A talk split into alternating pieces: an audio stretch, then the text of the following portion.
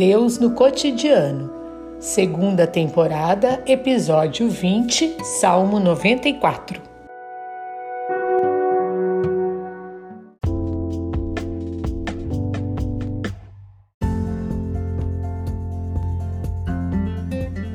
Salmo 94. Deus fará vingança. Javé, Deus das vinganças, aparece, ó Deus das vinganças. Levanta-te, ó juiz da terra, devolve o merecido aos soberbos. Até quando os injustos, ó Javé? Até quando os injustos irão triunfar? Eles transbordam em palavras insolentes, todos os malfeitores se gabam. Eles massacram o teu povo, Javé. Eles humilham tua herança, matam a viúva e o estrangeiro e assassinam os órfãos e comentam: Javé, nada a ver. O Deus de Jacó nem percebe. Percebam vocês, imbecis consumados, idiotas, quando irão entender? Quem plantou o ouvido não ouvirá? Quem formou o olho não enxergará? Quem educa as nações não punirá? Quem ensina o homem não saberá? Javé sabe que os pensamentos dos homens são apenas um sopro. Feliz o homem a quem educas, Javé, a quem ensinas com a tua lei, dando-lhes descanso nos dias maus, enquanto para o injusto se abre uma cova.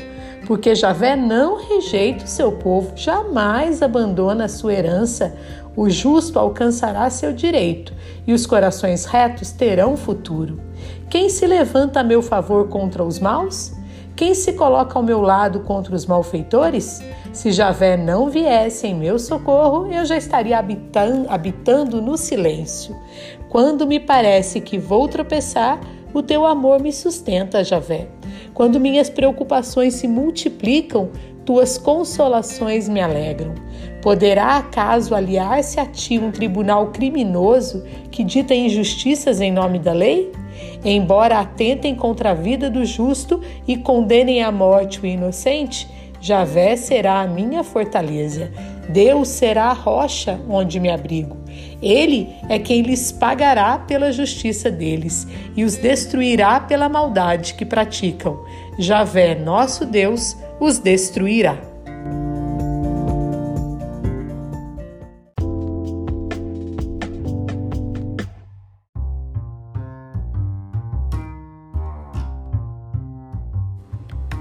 O que trazemos do Salmo 94 para a nossa vida?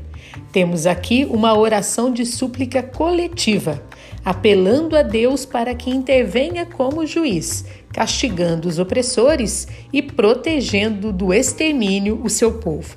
Os opressores constroem uma estrutura social que, para defender seus privilégios e interesses, acaba marginalizando o povo na miséria e escravidão.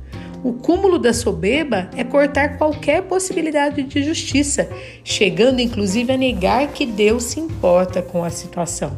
É impossível crer em Deus e, ao mesmo tempo, cultuar a injustiça. Povo sábio é aquele que aprende a viver segundo o projeto de Deus. É com esse povo que Deus se alia, dando-lhe esperança de justiça e vida. Deus age na nossa história para realizar a justiça, sim. Isso, porém, não dispensa a ação do homem.